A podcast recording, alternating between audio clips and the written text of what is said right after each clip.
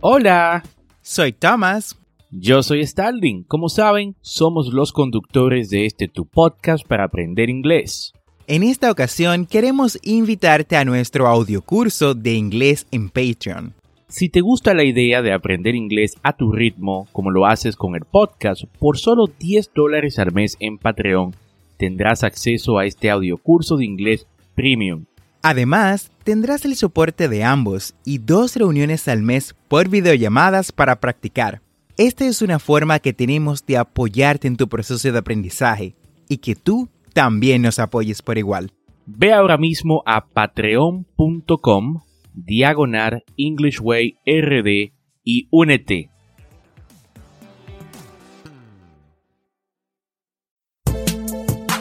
Bienvenidos a English Way RD, el primer podcast dominicano para aprender inglés con Tomás Martínez y Stalin Santos y en cada episodio te acercaremos a tu meta de hablar inglés, enseñándote frases, expresiones y gramática de una forma divertida y fácil de entender. Vamos al episodio de hoy.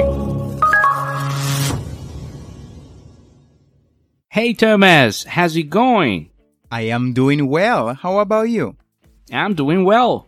Muy bien, contento de estar aquí el día de hoy en el episodio número 39 de este tu programa para aprender inglés.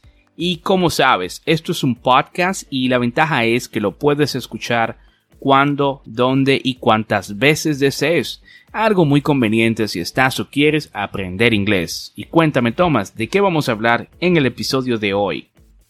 Hoy estaremos hablando sobre las frases populares para expresar emociones en inglés. Interesante tema, Thomas. Decir que estamos felices, happy, tristes, sad, asustados, scared, entre otras cosas, no son suficientes para describir todo el espectro de lo que sentimos en muchas ocasiones, por lo que más palabras son necesarias. Y Thomas, ¿cuál es nuestra primera frase? Nuestra primera frase es flying high, volando alto. Come on, repeat after me. Vamos, repite después de mí. Flying high. Usamos esta frase cuando queremos indicar que estamos o alguien está muy feliz sobre algún acontecimiento en específico. Por ejemplo, she's flying high after the successful interview. Ella está volando alto después de una entrevista exitosa. Come on, repeat after me. She is flying high after the successful interview. Muy bien. Y la segunda frase es pump up. Pump up, que significa inflado. Esta se utiliza cuando se está emocionado sobre algún evento o algo. Repite conmigo. Pump up. Pump up. Ejemplo. He's pumped up for his first salary. He is pumped up for his first salary. La tercera frase es be down in dumps. Estar en la basura. Repite después de mí. Be down in dumps.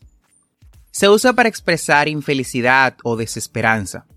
Por ejemplo, she's a bit down in the dumps because she's got to take her exams again. Ella está un poco deprimida o se siente en la basura porque tiene que tomar sus exámenes de nuevo. Vamos, repite después de mí.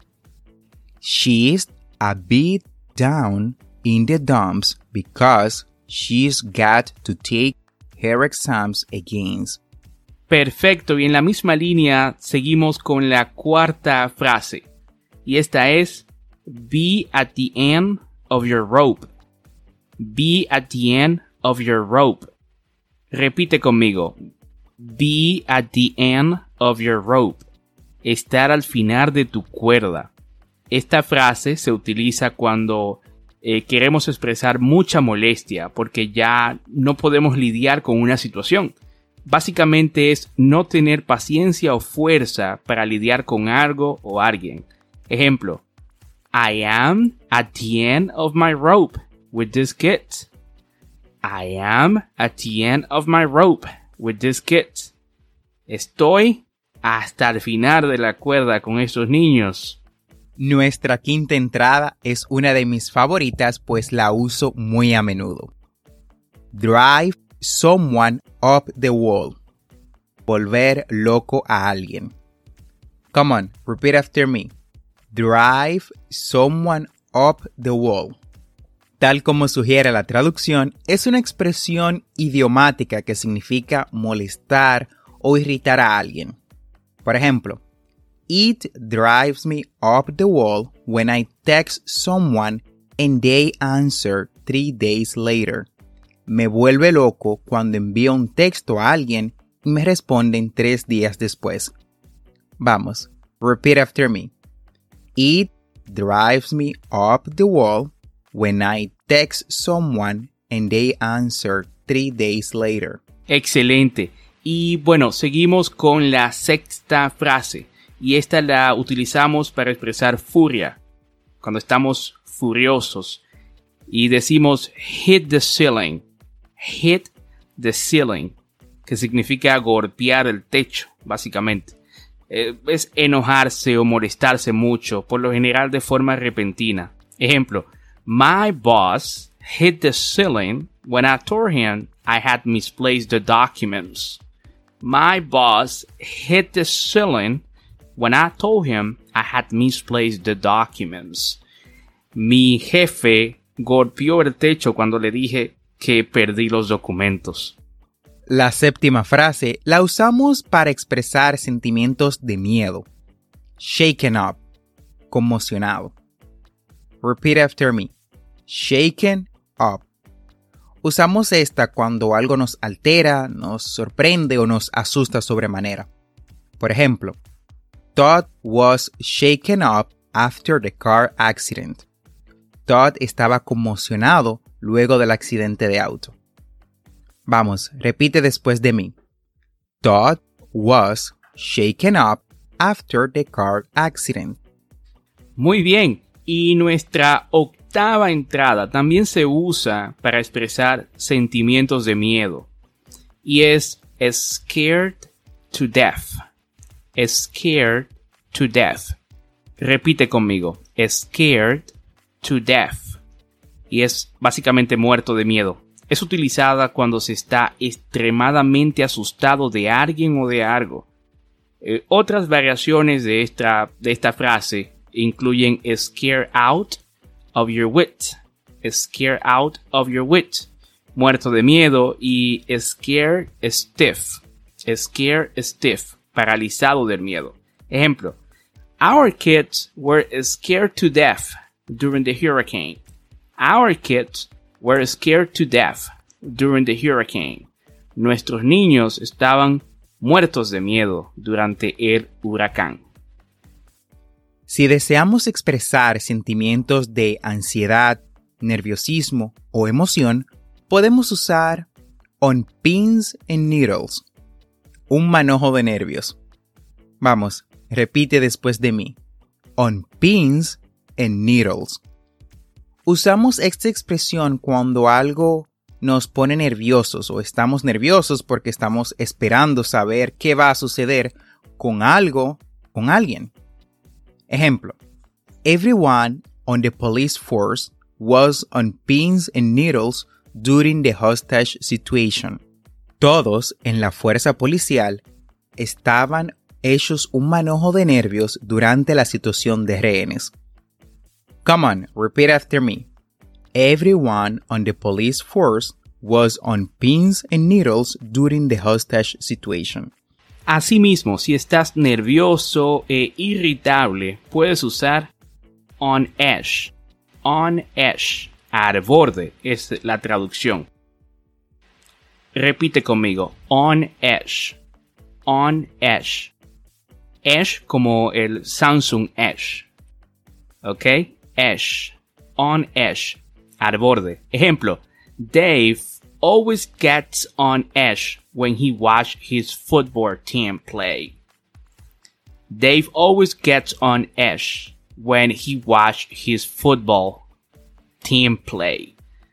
Eh, Dave siempre se pone hasta el borde cuando él ve su equipo de fútbol jugar. Por otro lado, si lo que deseas es expresar que estás extremadamente aburrido, puedes usar bored to death, muerto de aburrimiento. Vamos, repeat, repeat after me. Bored to death.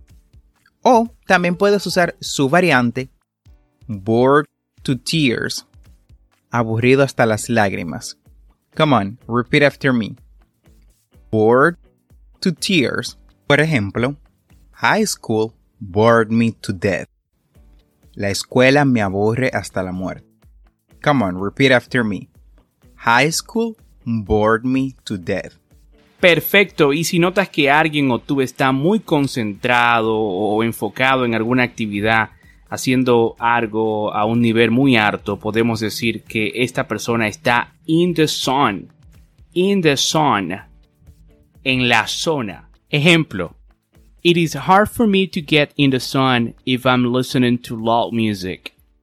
It is hard for me to get in the sun if I'm listening to loud music. Es difícil para mí ponerme como en la zona si estoy escuchando música muy alto. Si por el contrario no estás concentrado o enfocado en alguna actividad, puedes decir que estás space out. Space out, espaciado o fuera del espacio. También puedes usar su variante zone out, fuera de la zona. Zone out. Por ejemplo, My newborn woke me up five times last night. I've been zoned out all morning. Mi recién nacido me despertó cinco veces anoche. He estado fuera de la zona toda la mañana. Come on, repeat after me. My newborn woke me up five times last night. I've been zoned out all morning. Perfecto, y cuando nos levantamos, eh, vamos a decir de mal humor, aburridos y cansados, podemos usar el clásico Wake up on the wrong side of the bed. Wake up on the wrong side of the bed. Que significa despertarse en el lado equivocado de la cama. Repite conmigo. Wake up on the wrong side of the bed. Wake up on the wrong side of the bed. Ejemplo. I'm sorry for how I acted earlier. I think I woke up on the wrong side of the bed today.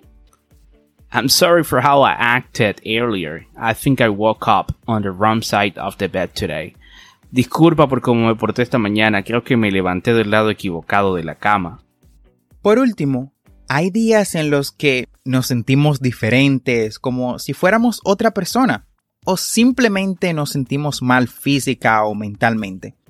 Para esos días entonces podemos usar las expresiones feel a bit off o también feel a little off. Sentirse mal, ambas significan lo mismo. Come on, repeat after me. Feel a bit off o feel a little off. Por ejemplo, Some people feel a bit off in the middle of the winter when the days are short and cold.